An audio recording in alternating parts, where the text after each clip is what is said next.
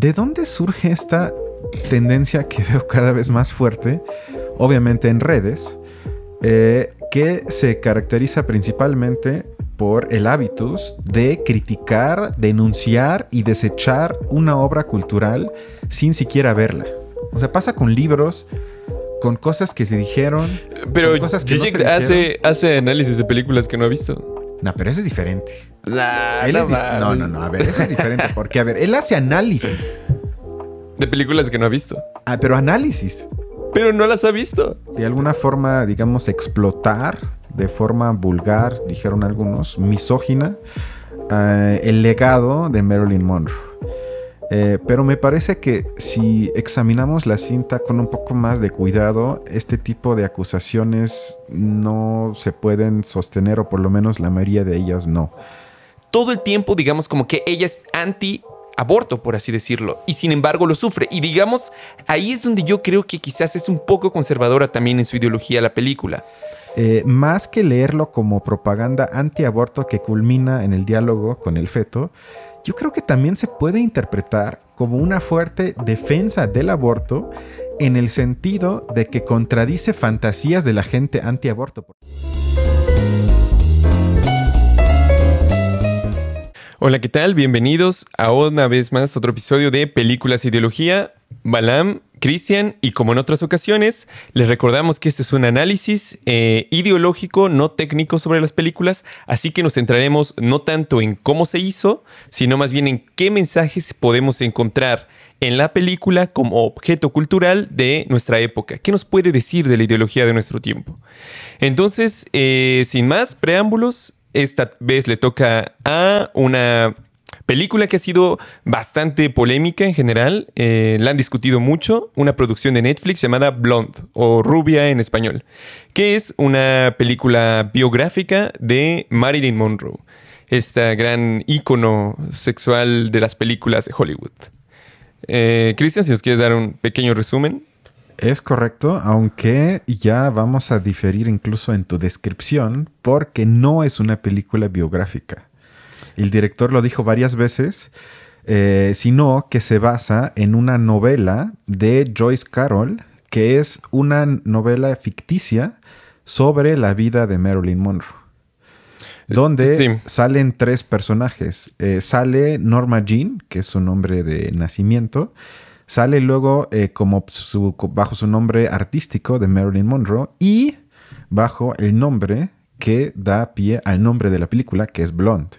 Entonces, eh, porque muchas de las críticas, eh, que con esto quiero iniciar, a la cinta que se han hecho se basan principalmente en eso, en decir que no relata adecuadamente la vida de la protagonista. Sin embargo, si partimos del hecho de que no es un biopic, es decir, que no es una película biográfica, quitaríamos ya del tablero este tipo de críticas. Por eso quise hacer énfasis. Además, el director lo ha dicho varias veces.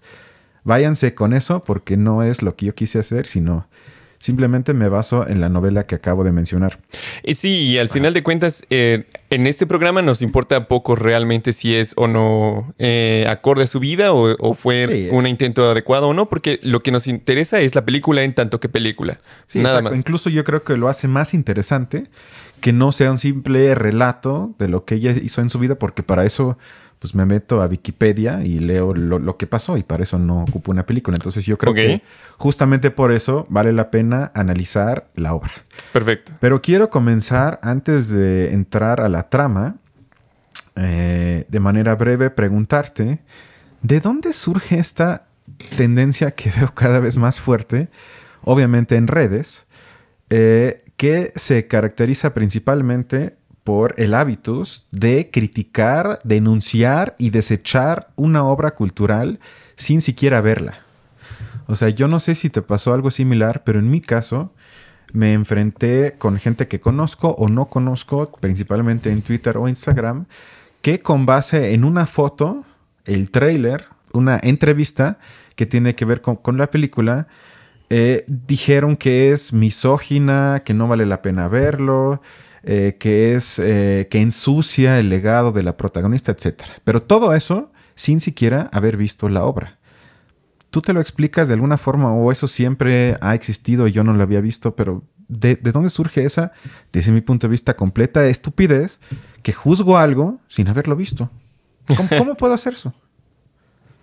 O sea, ¿cómo... Eh, pues sí, claro, yo pienso que tiene que ver más con una relación de que hay, hay personas que son, eh, digamos que tienen opiniones y más importantes que el resto o, opiniones que mucha gente sigue.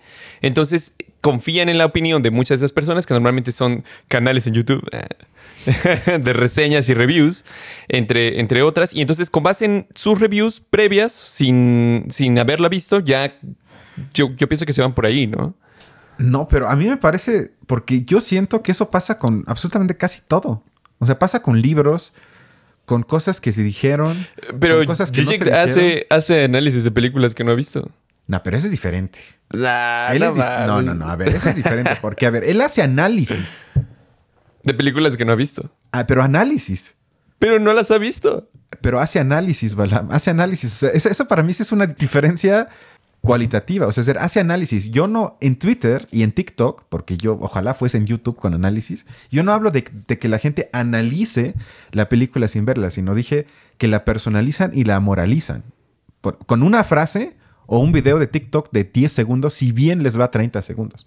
Eso no lo hace Shishik, sino Shishik escribió un ensayo de 30 cuartillas donde comienza yo no vi la película, pero ahí les va. Eso es diferente sino yo me refiero en la forma que lo hacen, me parece, desde mi punto de vista, a mí me parece que ahí estamos viendo cómo ya la forma de las redes impactan en la forma de la crítica. O sea, sería como poco a poco van de alguna forma moldeando el comportamiento de la gente sin que se dé cuenta. Es decir, si por ejemplo eh, en Alemania en los 70s o 80s ahí era más, con libros, perdón, pero también con películas.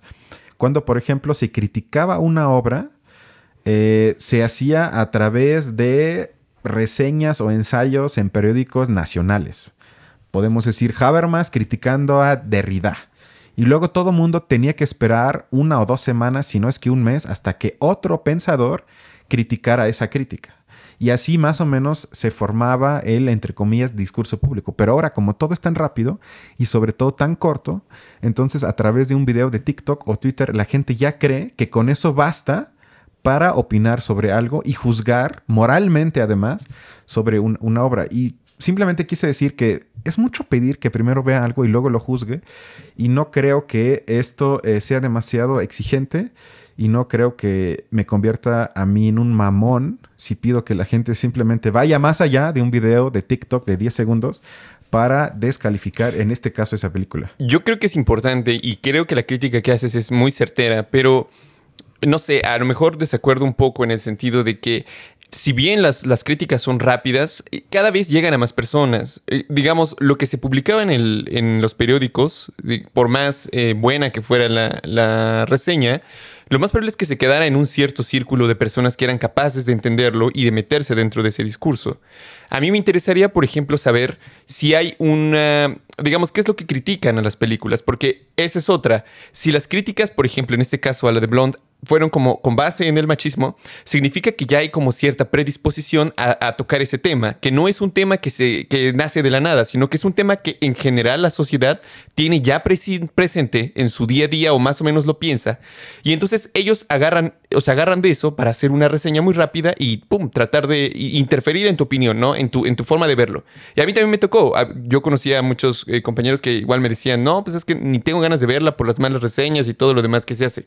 Pero a mí me parece interesante que estos pequeños videos de TikTok se hagan con base en estas ideas como en teoría más complejas, porque eran ideas que hace 30, 40 años, cuando no existían, tampoco existían dentro de la sociedad o eran mucho menos, están menos permeadas dentro de ella misma.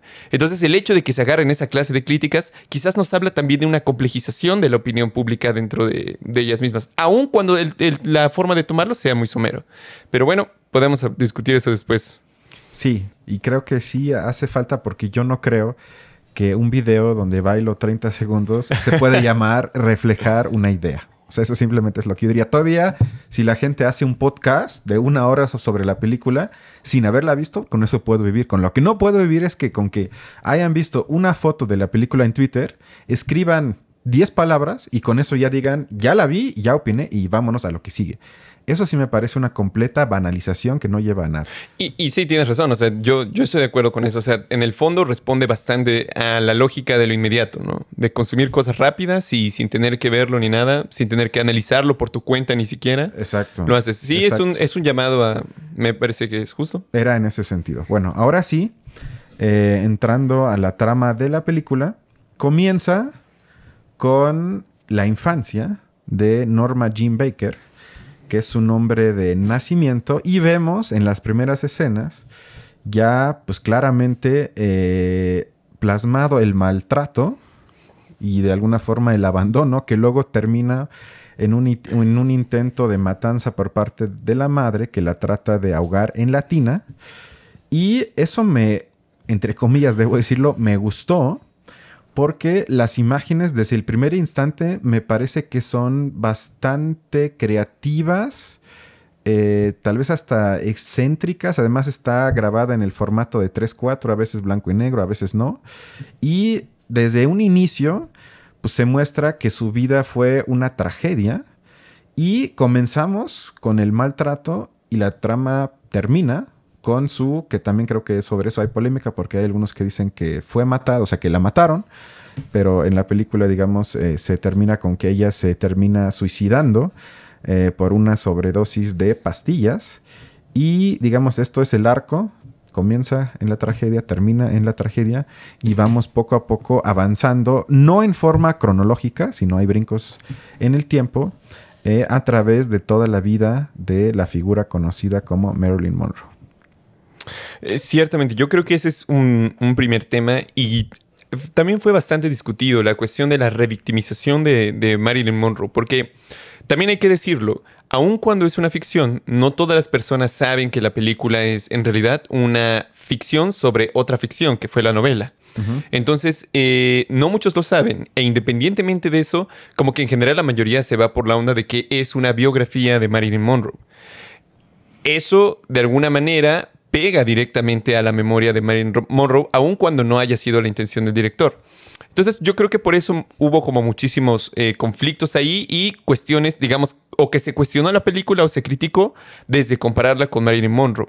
Yo no sé, digamos, con la vida real de, la, de la, persona, pero yo no sé, digamos, hasta qué punto sean, sean válidas. Sin embargo, es cierto que hay como cierta eh, victimización de, de Marilyn Monroe a lo largo de toda la película, al menos me pareció que todo el tiempo estuvo como sumamente desesperada. O sea, era una, era una actuación, era muy buena. Me parece que la actriz lo hizo, lo hizo de una manera genial. Me parece que las escenas, incluso la, la, en el apartado técnico de cómo se nos presentaba la película, también eh, potenciaba mucho esa, eso trágico ¿no? de, de su historia. Eh, pero sí me pareció que desde el principio no se podía desprender de su pasado, como que siempre eso fue una situación que eh, creo que se reflejaba sobre todo en la figura del padre. Porque el padre apareció todo el tiempo y reapareció constantemente.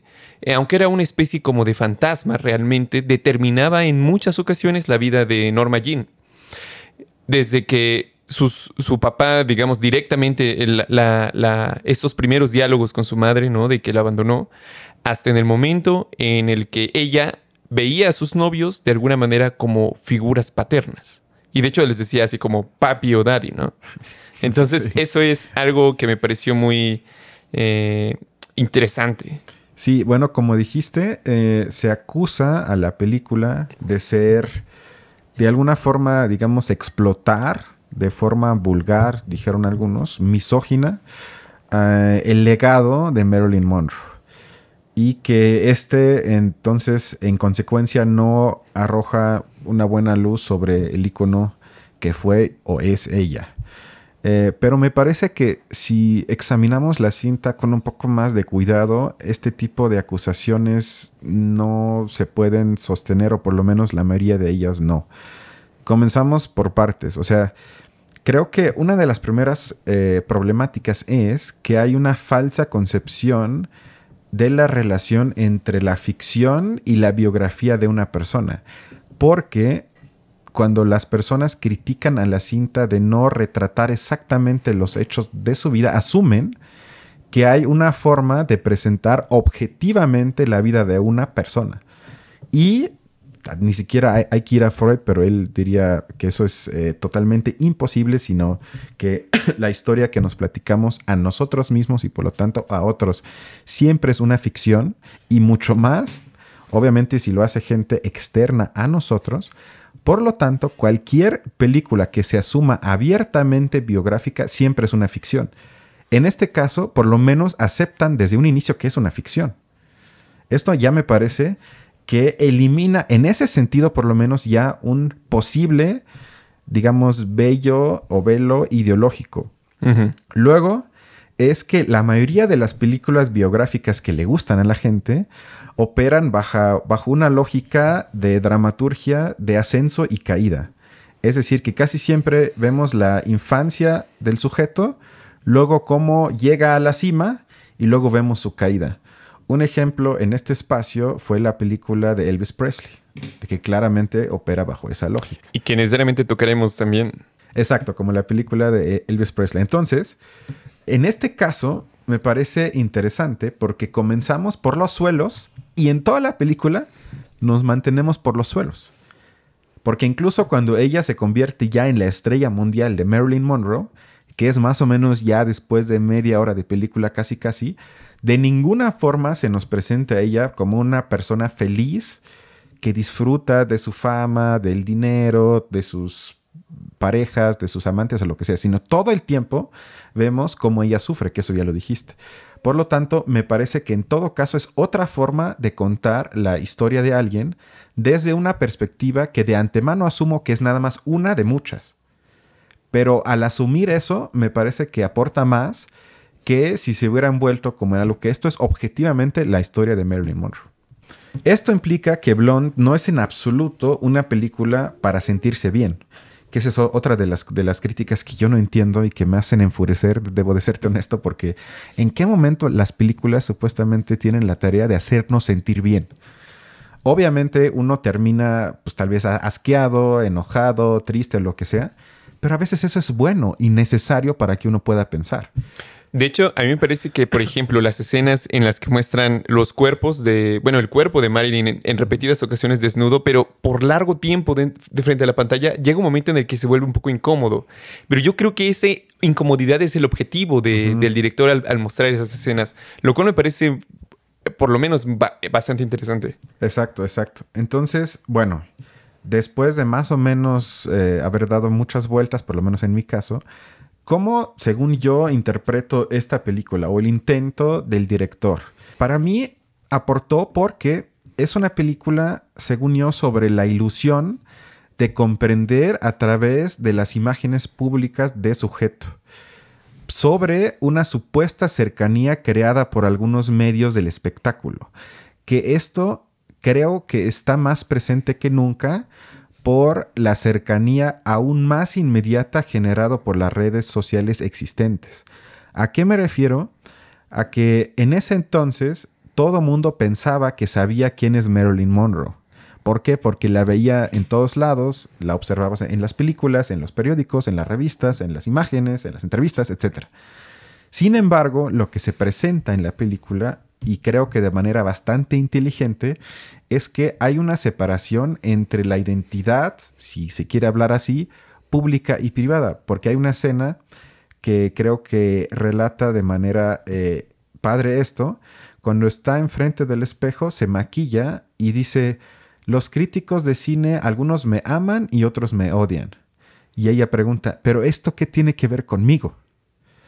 Porque ella hace justamente lo que la gente hoy en día ya en su mayoría ya no es capaz de hacer, yo creo, de separar su figura pública o su argumento de su personalidad. Por lo tanto, ella sentía que cuando la criticaban, lo que estaban criticando era su actuación o su personaje público, que no tiene nada que ver con ella. Es una ficción actuada y creada.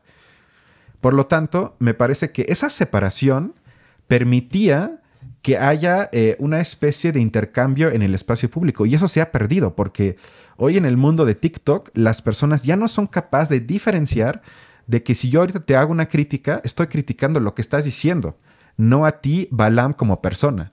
Y esa separación era mencionada por ella en la película, que ella no, no entendía por qué la gente se enojaba con ella si realmente era una crítica hacia su figura pública, a su actuación. Eh, sí, estoy de acuerdo contigo. Creo que en el fondo la película trata de, problematizar esta relación entre la persona pública y la privada, ¿no? Lo que uno es ante el mundo o en, ante ciertos círculos sociales y lo que uno es, digamos, como personalidad propia.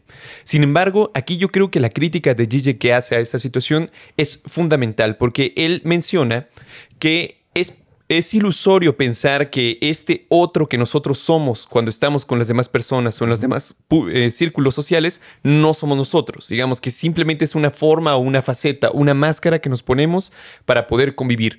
Realmente muchos de los análisis y, y es fácil, digamos, dejarse llevar por esa idea de que uno se pone distintas máscaras en función, digamos, del medio social o de los grupos con los que está. Pero Zizek lo que dice es que en el fondo todos esos eres tú. O sea, no hay un verdadero tú realmente escondiéndose detrás de esas máscaras. Tú eres quien de alguna manera está llevando a cabo ese, ese ponerse la máscara, ese interactuar de esa manera. Y todas esas formas de actuar o de personalidad también son tú. En dado caso, digamos, si, si tratásemos de contraponer la crítica de Gigi con la idea que estás poniendo o, con la idea que trata de exponernos la película, podríamos decir que también ella de alguna manera expresa de su propia ilusión, porque ella de alguna manera está segura de que no es esa cosa, como menciona en algún momento, que llama Marilyn Monroe, pero desde la crítica, digamos, de Gigi sí lo es. O sea, ella lo está haciendo, aun cuando ella misma no se siente identificada con ello, porque es la forma en la que ella está existiendo para el resto del mundo. No es que sea falso, no es que ella haya sido falsa en ese momento, sino que, si lo quieres ver así, es un producto o a lo que su sociedad la fuerza o la fuerza a hacer en ese momento, hacer en ese momento y lugar en específico. Sí, y tú sabes que yo amo a Shishek, eh, pero creo que en este caso es un poco más complicado. ¿En qué sentido? En el sentido de que el personaje, o sea, si quieres hablamos en términos de máscaras, la máscara de ser Marilyn Monroe no surgió por agencia propia de Norma Baker, sino le fue impuesto. Y eso se muestra más o menos al inicio de la cinta, y eso sí fue así en la vida real, que fue una imagen creada por hombres, digamos, de la industria del cine, del espectáculo. Total. Es decir, en este caso sí podemos hablar de algo externo que obviamente siempre contiene partes de ella, en eso estoy de acuerdo, y tampoco yo quise implicar que debajo de eso existe un auténtico yo, en eso estamos de acuerdo y que creo que ahí tiene un punto, pero me parece que en este caso es más complicado porque no es algo que ella haya creado, o sea, no es, por ejemplo, tú y yo quizás tenemos una máscara en el trabajo que eso es algo que claramente surge de nosotros y tiene que ver con nosotros, a pesar de que seamos quizás diferentes con, en el trabajo que con nuestra pareja o nuestra familia. Pero, sin embargo, en este caso, pues es algo impuesto de afuera. Por lo tanto, yo interpreto a la cinta más bien como una especie de mapeo de ideas sobre Marilyn Monroe, donde, por ejemplo, una de las ideas y de los prejuicios que hay es que todo esto prácticamente fue porque no conoció nunca a su papá.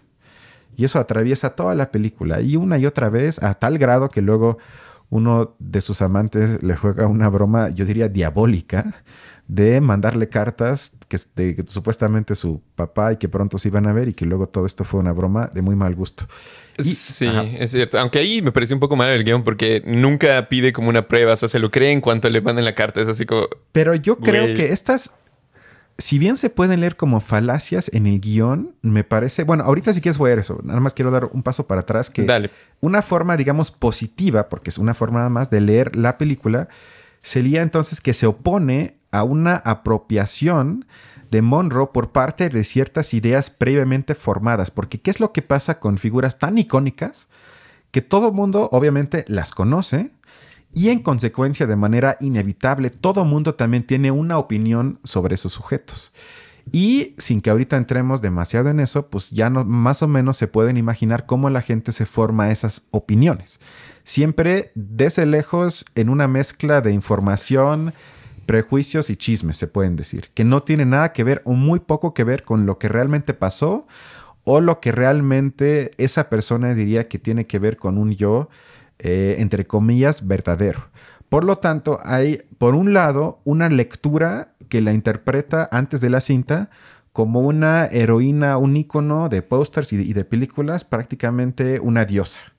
Y por el otro lado se me hizo curioso porque también hay una lectura por parte de la extrema derecha que odia la película, porque ¿cuál es la lectura de la extrema derecha a nivel histórico de alguien como Monroe? Es que ella, cito entre comillas, fue una zorra que manipuló a los hombres y aprovechó su cuerpo bello para todo el tiempo manipular a todo mundo y sacarle provecho y lana a todos. Sí, estoy, de acuerdo. Creo que en el fondo sí es una crítica eh, dura a esta cuestión, eh, a esta visión de la derecha. Yo me atrevería a decir que es una crítica también feminista, o sea, porque trata de revalorar o, critica los abusos que vive una, eh, sobre todo en ese tiempo, las mujeres de esa industria, pero debemos recordar que es una película que se hace hoy para el público actual. Entonces, como mensaje, me parece que es una crítica feminista en una constante muy similar a varias que hemos visto ya en, este, en estos episodios, ¿no? en este programa. Parece ser que en general digamos, desde un punto de vista ideológico, esto nos habla de que en nuestras sociedades el tema del feminismo cada vez se va volviendo como un tema de valor central. ¿no? Las películas lo tratan mucho, eh, buscan de distintas aristas, a veces de una mejor manera o a veces de una manera un poco más mediocre, pero en general es ya un valor que en nuestras sociedades parece estarse instalando cada vez más en el centro. Entonces, esta clase de películas como denuncias de abusos y todo lo demás, me parece que ayudan a ello. Sin embargo, para mí la película también en el fondo es una imagen, digamos que es una narración, creo que en el fondo conservadora, porque lo que nos está, o sea, uno, uno debe preguntarse, por ejemplo, para criticar nuestra sociedad actual es criticar las ideas que la fundamentan, que la hacen sentir como que es normal o natural las relaciones que existen en ella a mí me parece que la cuestión de la libertad de Monroe o su capacidad de agencia es lo que se ve ausente dentro de la película. Porque en gran medida lo que nos narran el director, el guionista, etcétera, etcétera, acerca de los muchos eh, errores que ella tiene en su vida, de los muchos sufrimientos que ella tiene, es a causa de dos elementos básicamente, las drogas y su aparente como enfermedad que hereda de su madre como de locura. Entonces, por eso podemos verla en muchas ocasiones que ella como que se disocia completamente de lo que estaba haciendo, deja de actuar en, sus películas, hace esto, hace el otro, pero muchos de los, de los sufrimientos que tiene o de los errores que tiene, en gran medida se debe justamente a esa locura que le es inherente a ella. Pero entonces ya no depende, digamos, de la agencia de Monroe. No, no es, no es, no son las acciones de Monroe como persona lo que la llevan a ello, sino más bien como esta, esta clase de conjunción entre uno y otro. Muchas, por ejemplo, de las cosas que son moralmente incorrectas o que nosotros diríamos como, como reprobables, como el uso de drogas, por ejemplo, ellos, digamos que lo, lo justifican desde la película diciendo que es, era como su locura. Como que en el fondo ella lo hizo porque no tenía control real de sí. Entonces, y sobre todo se empieza a ver mucho al final de la película, cómo lleva lleva a cabo muchas de las cosas, como la cuestión de lo de Truman, ¿no? El presidente y, otras escenas bastante... Kennedy, más bien, ¿no? Ah, Kennedy, sí. total. Entonces, esa clase de, situaciones que son, que son muy duras, pero digamos que de, alguna forma ella es víctima incluso de ella misma, de su propia, digamos, condición de salud. Pero me parece que entonces se hace un poco como lo que se hizo en la película de Elvis. Recuerdo que una de las críticas que hicimos aquí fue que, por ejemplo, no trataron el tema de las drogas con Elvis. Y, y eso fue un tema muy importante en su vida de o sea, realmente como persona, él, él estaba, tenía problemas severos con esa situación, pero no lo toman de esa manera. Y, digamos, lo que la película, de alguna manera, en el caso de Elvis, nos hace ver es que su caída en las drogas fue fue como él fue víctima de ello, o sea, como que cayó no por su culpa, ni por su decisión, ni porque tuviera capacidad de decidir hacerlo, porque si la tuviera y tuviera libertad, quizás no lo hubiera hecho. Sin embargo, la película nos dice que realmente lo hace por ello y pum, va y cae. Pero yo no creo que sea así necesariamente, o sea, también hay cierta capacidad de agencia en el caso de Elvis Presley para decir, yo estoy haciendo esto, o sea, yo estoy llevando mi vida, yo, yo tengo estos problemas y por ende voy a tomar esta decisión, que por ejemplo son las drogas. Y yo creo que en el caso de Marilyn Monroe ocurre algo similar.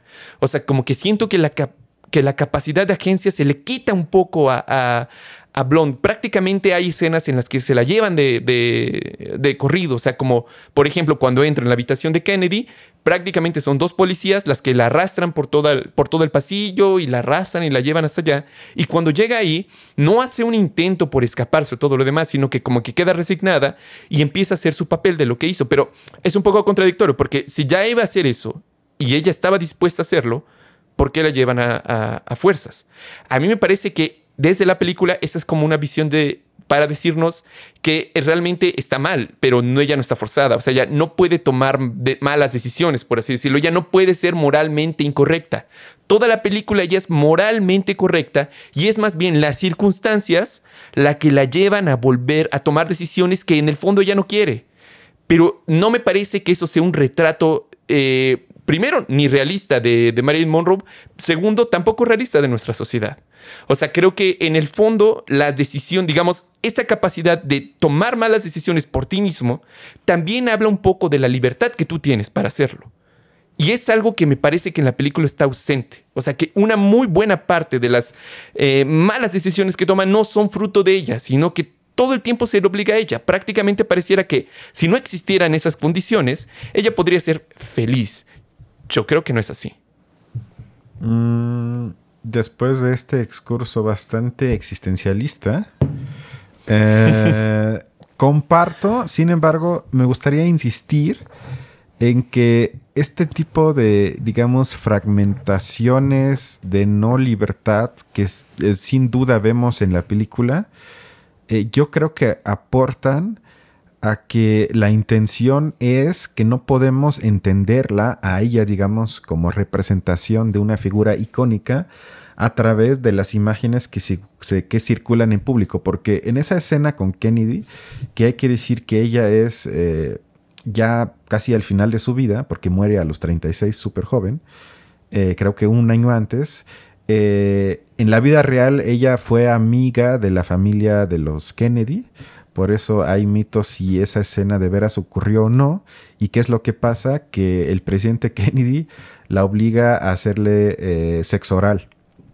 Y mientras le está haciendo sexo oral, ¿qué es lo que pasa en la película? Esa escena se convierte en pantalla de cine y la gente está viéndola. Yo creo que eso obviamente tampoco es casualidad y quiere decir más bien que como una señal de alerta hacia nosotros qué es lo que estamos viendo. Y no creo que por lo tanto sea únicamente el boyarismo de la cual se acusa, sobre todo por ese tipo de escenas. Y otra vez yo creo que la, que la película es, digamos, salterina, brumosa, borrosa, porque va dirigida exactamente contra la ilusión del entendimiento. O sea, yo creo que es tan caótica y tan poco clara porque exactamente eso es lo único que podemos reconstruir sobre alguien como ella. No hay otra forma, no hay otra forma de acercarnos a la vida de alguien, aunque haya sido un icono, y reconstruirlo de forma clara para que todos digamos exactamente así pasaron las cosas. Por eso este velo de aparentemente caos me parece que es justamente el truco estético de la película para que nos rompamos la ilusión de que conocer a alguien a través de las imágenes públicas que conocemos nos lleva a algo una ilusión caótica sobre otro. Porque el siguiente punto que te quiero preguntar tiene que ver con eso que ya hemos hablado, que es esta especie de psicologización de, las personas. Porque obviamente podríamos hablar de Freud y de que extraña a su papá, que nunca lo tuvo, del complejo de Edipo, la autoridad en Freud y todo eso. Y al inicio, cuando, le vi la, cuando vi la película, quise hacer eso, pero luego yo siento que hubiera caído en la trampa porque creo que es justamente una de las lecturas que critica la película, porque eso, por ejemplo, en la vida real pasa con líderes como Trump o Putin, que hasta hay médicos que los diagnostican a distancia y dicen, yo lo vi y hizo tal cosa, entonces él prácticamente tiene este síndrome y lo tiene porque en la infancia seguramente su papá, su madre o su tío, lo que sea. Y este tipo entonces de tratamiento médico o de más bien diagnóstico médico a la distancia, sin conocer nada a la persona, sin nunca haber hablado con ella, creo que tú y yo compartiríamos que es una estupidez. Y creo que precisamente ese tipo de lecturas se muestran en la película y, de forma tácita son criticadas. O sea, que, ese, que ella todo el tiempo, o sea, es muy incómodo que le llame a sus parejas daddy. O sea, eso es demasiado evidente y eso es algo que fue justamente una forma de psicologizarla y decir, ella tuvo una vida así porque nunca tuvo padre. Por lo tanto, de alguna forma me voy a burlar en la película de eso y voy a hacer que ella repita Daddy una y otra vez.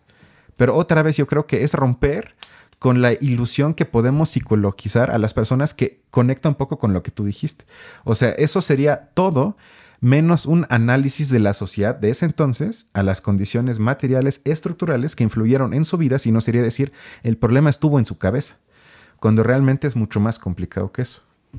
Sí, aunque, bueno, regresando un poco a esto que estabas comentando, eh, yo no creo que, hablando así a ciencia cierta, no creo que no sea posible tratar de crear o recrear una especie de biografía eh, que sea muy apegada a lo que realmente ocurrió. Porque postular lo contrario me parecería bastante posmoderno, porque significa que nunca hubo algo ahí que fuese verdad sino que todo el tiempo simplemente lo que importan son como las distintas interpretaciones y todas tienen igual de valía con respecto a lo que hubo. Pero hubo una Marilyn Monroe y dejó, digamos, evidencia. Entonces, seguramente hay o, es posible hablar de una biografía mucho más cercana a lo que realmente fue con base en la evidencia que hay. Evidentemente esto no es así. Esta película, desde, desde el principio lo dijimos, es una ficción de la ficción. Pero lo que yo trataba de decir es que justamente por ser quizás esto, o quizás se ampara un poco en ello, pero muchas de las decisiones sobre todo, digamos, relativas a cuestiones que moralmente son eh, mal vistas, como la cuestión de la drogadicción o incluso la cuestión del aborto, que esa es otra. En la película en general, Marilyn está en contra del aborto y sin embargo, tres veces ocurre la, la situación que pierda su bebé, ¿no? Pero ninguna de las tres veces es fruto de su decisión. Porque incluso la primera vez que va y que más o menos sí estaba decidida a hacerlo, al final se arrepiente. Y ella misma, o sea, como que aparece gritando, no, no quiero perderlo en el último momento, nos muestran la escena que ella se va corriendo y al final es un poco esto que tú decías, que no hay como mucha claridad respecto a lo que pasa, porque de repente aparece, digamos, en su, en su casa quemándose y ella tratando de salvar al bebé que estaba quemándose en su casa. Entonces no hay como relación lógica, es una fantasía sin embargo, después sabemos que sí lo perdió. O sea, que el aborto se llevó a cabo al final de cuentas. Eh, pero en ninguno de los casos en que ocurre el aborto es fruto de su decisión.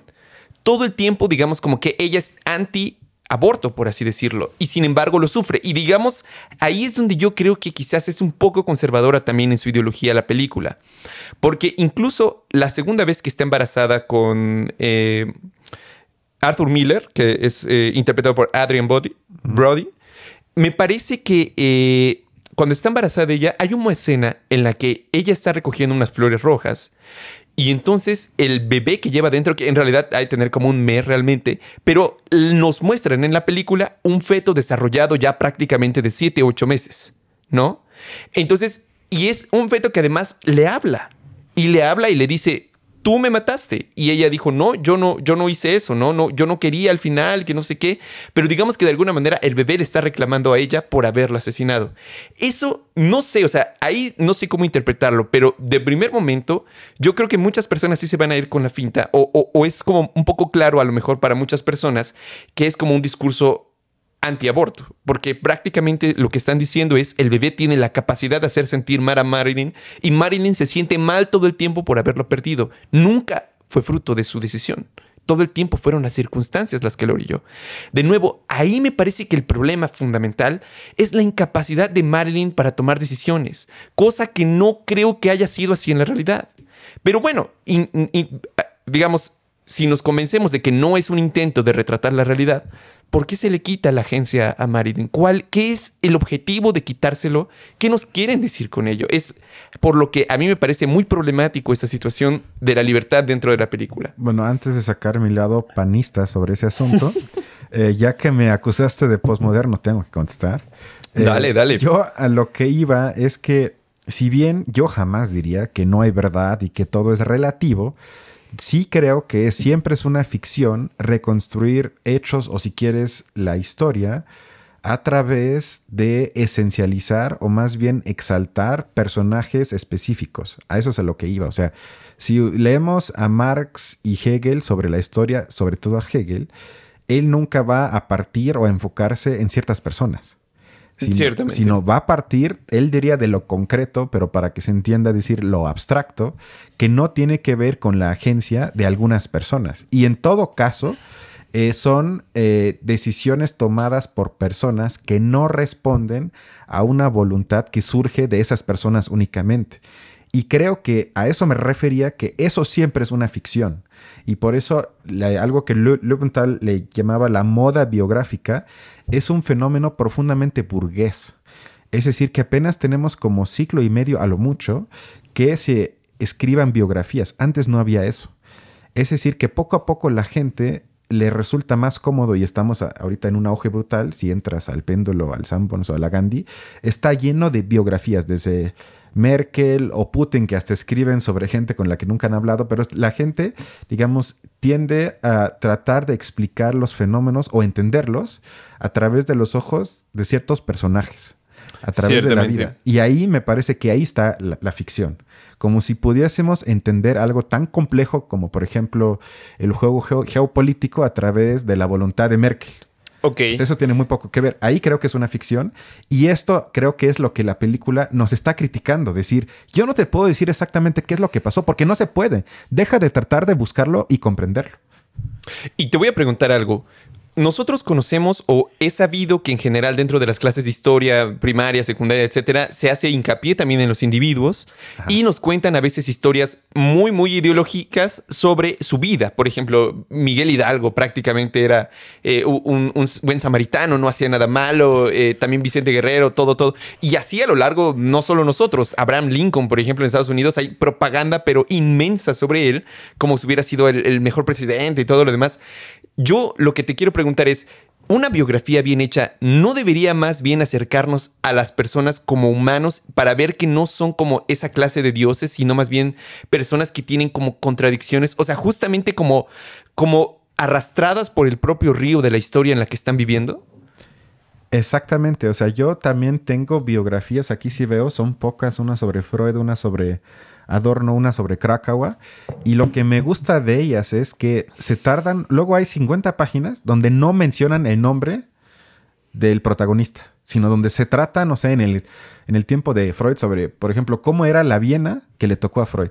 50 páginas donde no hay ni una vez sale Freud. Y ese tipo de poner en contexto el tiempo del personaje, si lo logras, entonces sí me parece que por lo menos ayuda a entender mejor las ideas y cómo surgieron en la cabeza de los personajes. Por ejemplo, yo recién estaba leyendo una biografía sobre Marx y donde precisamente se mostraban muchas cosas que a veces uno no se lo imagina, porque la izquierda socialista durante mucho tiempo se forjó una idea demasiado idealizada de una persona que a veces justo también ocurre un poco como lo que ocurre con Marilyn Monroe. Una cosa es el personaje que se creó y otra cosa es la persona que quedó ya prácticamente atrás. Entonces, hay personas que tratan de rescatar a esta, a esta persona original, tratar de ver quién fue, qué es lo que hizo. Y normalmente cuando ocurre eso nos damos cuenta de, mm, bueno, nos desilusionamos de muchas cosas, pero también aprendemos muchas otras. Por ejemplo, que Marx no era muy en favor de los judíos en general, tenía como cierto sesgo antisemita y todo. Deberías. Digamos, esta clase de cosas que nos desilusionan de los personajes. Sin embargo, porque muchos de ellos cometen acciones negativas, muchos de ellos se equivocan, digamos, de- de- desde nuestro punto moral se- sería como, Como todos, totalmente negativo, incluso desde los puntos morales de su tiempo, ¿no? Eh, exactamente. Sin embargo, me parece que esta película lo que está haciendo es como volver a Marilyn Monroe una víctima de su tiempo. De nuevo regresamos a, a esta cuestión. No pareciera que las acciones negativas de Marilyn hayan sido fruto de su decisión. No, no hay una que yo ubique donde yo diga, ok, ella la cagó o ella eh, realmente es, es culera en tal sentido o en tal otro. Prácticamente todo el tiempo es simplemente un objeto de las circunstancias tan terribles que le toca vivir, pero no vemos más. Es por eso que yo digo que ahí hay como un gran sesgo. No creo que sea la mejor forma de abordar un personaje, pero concuerdo contigo en que este énfasis en las biografías se da sobre todo por ello, por tratar de contar héroes. Y ya para, para terminar... O villanos también. O villanos, ciertamente. Y ya para terminar, me parece curioso que aun cuando hoy en día, por ejemplo, en personajes que históricamente hoy en día son muy, muy relevantes, me parece difícil imaginar que vaya a ocurrir lo mismo que, por ejemplo, pasó con Benito Juárez o con Hidalgo o con esos personajes, porque en ese tiempo no había como contranarrativas. Simplemente su grupo gana, cuenta la historia del héroe y es la que se queda por mucho tiempo. Pero hoy en día se me hace difícil que algo así pueda ocurrir. O sea, no hay como un personaje que yo diga, esta persona es totalmente inmaculada y va a tener como su biografía a la altura de los anteriores. No es posible porque ya las narrativas contrarias también son, se muestran de alguna manera. Por ejemplo, quieren hacer de Putin un, demonio total o un ángel total, pero en, en ese divagar entre uno y otro, realmente va surgiendo un personaje bastante bizarro que, de nuevo, como tú lo mencionas, en el fondo no tiene tanto que ver con él, sino más bien con la situación en general, la estructura general es lo que explica al individuo, ¿no? La totalidad explica a lo particular y no al revés. Por lo menos en gran parte, sí. Aunque yo creo que, por ejemplo, acaba de sacar una. ¿Cómo llamarle? Pues sí, vamos a llamarle autobiografía del presidente de China, Xi Jinping. Que eh, está bastante interesante. O sea, apenas llevo como 100 páginas de. Porque son como 2000 páginas. Entonces, eh, y se acaba de traducir al English y estoy leyendo, está interesante. Obviamente es un libro que básicamente es lo que hubiera hecho Hitler si hubiera ganado la guerra, o sea, una romantización de su propia vida que prácticamente el destino lo llevó a donde es. Pero ese mito, que obviamente es un mito, eh, creo que sí hay posibilidades de seguir creándolo sobre todo porque hay ya formas de comunicar mucho más eficaces, vamos a llamarle así, que en ese entonces, y creo que no quita que si bien puede construirse al mismo tiempo la contranarrativa, que también es un mito, que esos dos mitos pueden convivir tranquilamente, yo pienso. Y algo que también quería decir es que eh, a mí no me importa, aunque suene feo, la vida detrás de los pensadores o las pensadoras, porque como bien, dijiste, al fin de cuentas es una banalidad, pero todos fueron y son humanos y en consecuencia tienen errores o tuvieron comportamientos que a, a, nosotros nos parecen pues tal vez hasta despreciables. Sin embargo, sí creo que debemos de alguna forma rescatar la separación necesaria y que es un legado de los más importantes desde mi punto de vista de la ilustración, eh, que es la separación entre autor y obra. Que la obra muchísimas veces y casi siempre es mucho más lista o listo que el mismo autor o autora.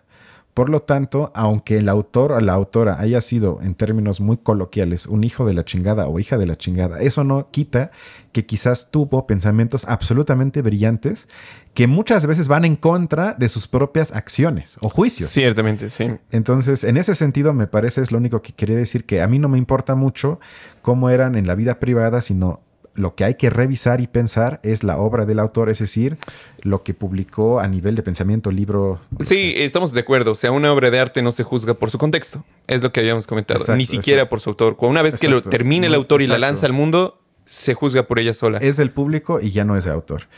Y eh, algo que quería mencionar antes de entrar a lo del aborto, porque creo que es un tema polémico de, de la película, es que hay una escena eh, que es en la parte donde Marilyn Monroe se encuentra en una relación de triángulo con dos hombres bisexuales, donde hablan sobre sus padres. Y esto creo que estuvo interesante porque ella anduvo con el hijo de Charlie Chaplin.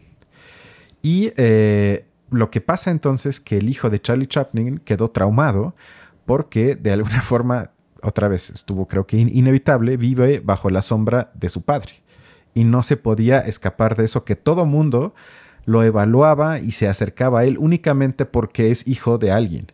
Y le decía entonces a Marilyn que es un gran regalo de que ella no sabe quién es su padre y que eso, esa no identidad o esa no posibilidad de identificarse, le abre un espacio de libertad. Se escapa, es cierto, se es escapa. cierto. Tú puedes reinventarte.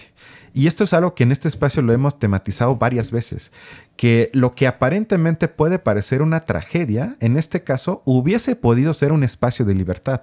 Y me parece trágico que ella fue reinventada.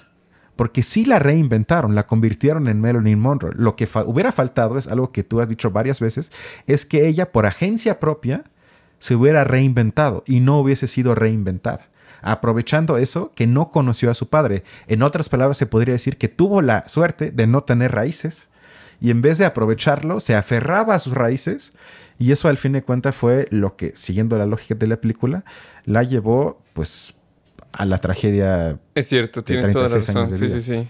Y ya entrando a la polémica sobre el aborto, que esa escena en específico que también me pareció un poco hasta grotesca, donde tiene una conversación con su feto de un mes. Del feto ingeniero. El recurso no lo entendí exactamente. Sin embargo, quiero presentar una lectura, digamos, contraintuitiva sobre eso, porque eh, si bien esto llevó a que es acusada de antifeminista, tal vez hasta de propaganda anti-aborto, creo que eh, estas escenas, sobre todo en la primera, donde ella está primero feliz del embarazo, luego eh, no sabe exactamente si es bueno para su carrera tenerlo, luego decide abortar, luego cambia de decisión y todo ese drama que se nos muestra. Eh, más que leerlo como propaganda antiaborto que culmina en el diálogo con el feto, yo creo que también se puede interpretar como una fuerte defensa del aborto en el sentido de que contradice fantasías de la gente antiaborto, porque ¿cuál es la fantasía completamente fetichizada de la gente antiaborto, no de todos, pero de muchos, es que los jóvenes tienen sexo y sexo y sexo y luego van cantando y bailando al aborto y lo hacen una y otra vez. Hay mucha gente que así se lo imagina, como si no fuese una gran cosa. Y por lo menos de los casos que me han tocado en mi círculo en torno, nunca es así. O sea, siempre hay un impacto hay una decisión que tomar que nunca es fácil y poco a poco se toma la decisión y esto no implica, como en la película se muestra, que no haya consecuencias a nivel psicológicas para la madre, aunque ella quiera abortar y lo haya hecho. Es decir, que es un proceso complicado. Sí. Y más que leer eso como una, una resistencia al proceso de aborto, creo que también se puede leer como una defensa de la necesidad de justamente por eso tener que regularizarlo para que todo mundo tenga acceso, no nada más Marilyn Monroe con mucho dinero, y para que también haya, digamos, el proceso y el acompañamiento necesario en todos los niveles para que la persona no sufra alguna repercusión posterior.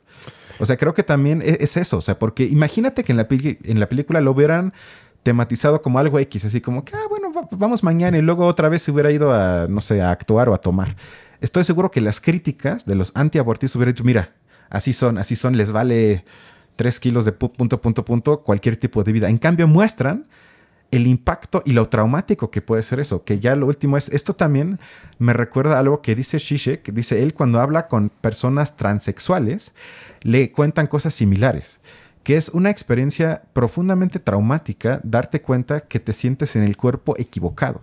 No es un juego, eso es a lo que quiero llegar con todo esto. No es un juego. Ciertamente. No es una diversión que nada más lo hago y hoy quiero ser mujer y mañana hombre. Otra vez, eso es una fantasía de la gente conservadora, sino es una experiencia profundamente traumática que tiene consecuencias para esa gente. Por lo tanto, todo este rollo para decir que creo que también se puede leer o interpretar la película como una defensa o una advertencia de la importancia del aborto. Sí, yo creo que es una, es una lectura que también es válida, no se, no se me había ocurrido, pero es que también es muy fuerte la carga valorativa por el otro lado, porque en algún momento que es uno de los pocos momentos en que Marilyn Monroe se pone a reflexionar sobre su acción de aborto, fue cuando se estrena la película de Los hombres las prefieren rubias.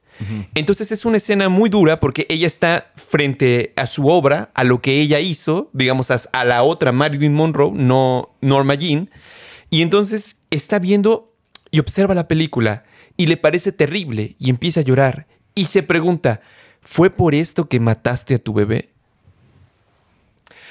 Digamos, a uno como espectador lo hace sentir así como de, no, o sea, el bebé valía muchísimo más que, cualquier cosa material, que lo que estás viviendo ahí, porque ni siquiera te está haciendo feliz.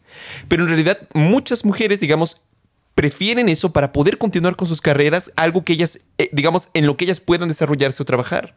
O sea, como que en general me parece que ahí la valoración de, de Norma Jean sí es muy en el sentido de decir, ni siquiera ser una estrella de cine de a este nivel y ganar todo lo que gano vale la pena por haber matado a mi bebé. Eso dice, dice además matado, no dice abortado, no dice detenido el proceso, sino literalmente dice matado a mi bebé. Pero bueno. ¿Y no, y, no crees que esa sea eh, una de las escenas que trataba de reconstruir hace rato en el sentido de que representan un punto más en el mapeo de ideas que teníamos o tiene la gente sobre ella. O sea, no habrá la posibilidad de que mucha gente la acusaba en ese entonces de que mataste a tu feto para seguir saliendo en las películas de cine como estrella con el cuerpo, entre comillas, perfecto. O sea, porque yo creo que siguiendo en la lógica que yo he tratado de construir, encaja de manera perfecta. Porque me parece otra vez nada más una representación de uno de los prejuicios o afirmaciones que se han hecho sobre ella. Que estoy seguro que han existido mucho. Para eso mataste a tu bebé para que estés en esas películas presentándote además como rubia tonta, entre comillas. Sí, pero digamos, uno, para uno poder hacer esa matización, tiene que tener conciencia de que en la vida real fue diferente o que en la vida real, digamos, se le acusa de ello. Pero muchas personas no tienen realmente mucho conocimiento de la vida de, Marilyn Monroe, realmente, o al menos ese grado de, por ejemplo, saber que abortó. No creo que muchos lo supieran. Yo creo que mucha gente se enteró a través de la película. Entonces, para poder tú hacer esa valoración, primero necesitas conocer las dos, las dos partes para poder comparar. Pero si nada más tienes un lado de la historia, pues te quedas con eso. O sea, es muy difícil que tú puedas decir, ay, y realmente ya habrá sido así no sé, o sea, como elemento ideológico, además con tal proyección que tiene Netflix, me parece que esa clase de valoraciones son muy peligrosas. O sea, yo personalmente... a, mí no me, a mí no me pareció muy chido. O sea, puede ser. Siguiendo en la misma lógica, creo que también eh, lo que trata la película es no tanto, o por lo menos no únicamente, enfocarse en ella como ícono histórico del cine y de Hollywood, sino de convertirla más en representación de todas las mujeres que querían ser estrellas de cine de ese entonces, eh, que tuvieron que entrarle a ese juego, digamos, de, de que eh, tienes que ser o vas a ser exprimida en un intercambio de sexo por tu carrera porque eso también es una de las primeras escenas y eso tampoco yo creo que sea un secreto y como nos hemos enterado con el caso de Harvey Weinstein, pues sigue hasta en algunos ámbitos. Es cierto, es cierto, ¿no? Sí, y por ejemplo en el caso de Televisa, esa clase de situaciones se daban desde muy, muy, muy, muy pequeñas. Entonces, definitivamente yo, como lo había dicho hace rato, como denuncia de esa clase de situaciones, me parece que la película es muy buena en ese sentido. Exacto. Y creo que además lo hace no en la lógica de película de Marvel, porque también se sí, o sea, no, no nada que ver. nada que ver, exacto. porque eso es una de las críticas que también se le hacen a la película, es que presenta a Monroe como alguien conformista que se subs que se subordina a la lógica del patriarcado de ese entonces y que no se revela contra el sistema sexista y los hombres que la oprimen y todo eso. Creo, sin embargo, que hay una escena que replica eh, algo que fue emblemático e histórico en la vida real, que es, digamos, el truco publicitario que tuvo con el legendario vestido blanco en donde eh, se para eh, arriba de la reja de donde pasa el metro, entonces sube el aire, le levanta el vestido y en la película eh, lo ponen todo en cámara lenta, se le sube el vestido, se enfoca en el trasero, pero luego se enfoca en todos los hombres y creo que ese momento es una forma, por lo menos en la película se presenta así, como revelación en el sentido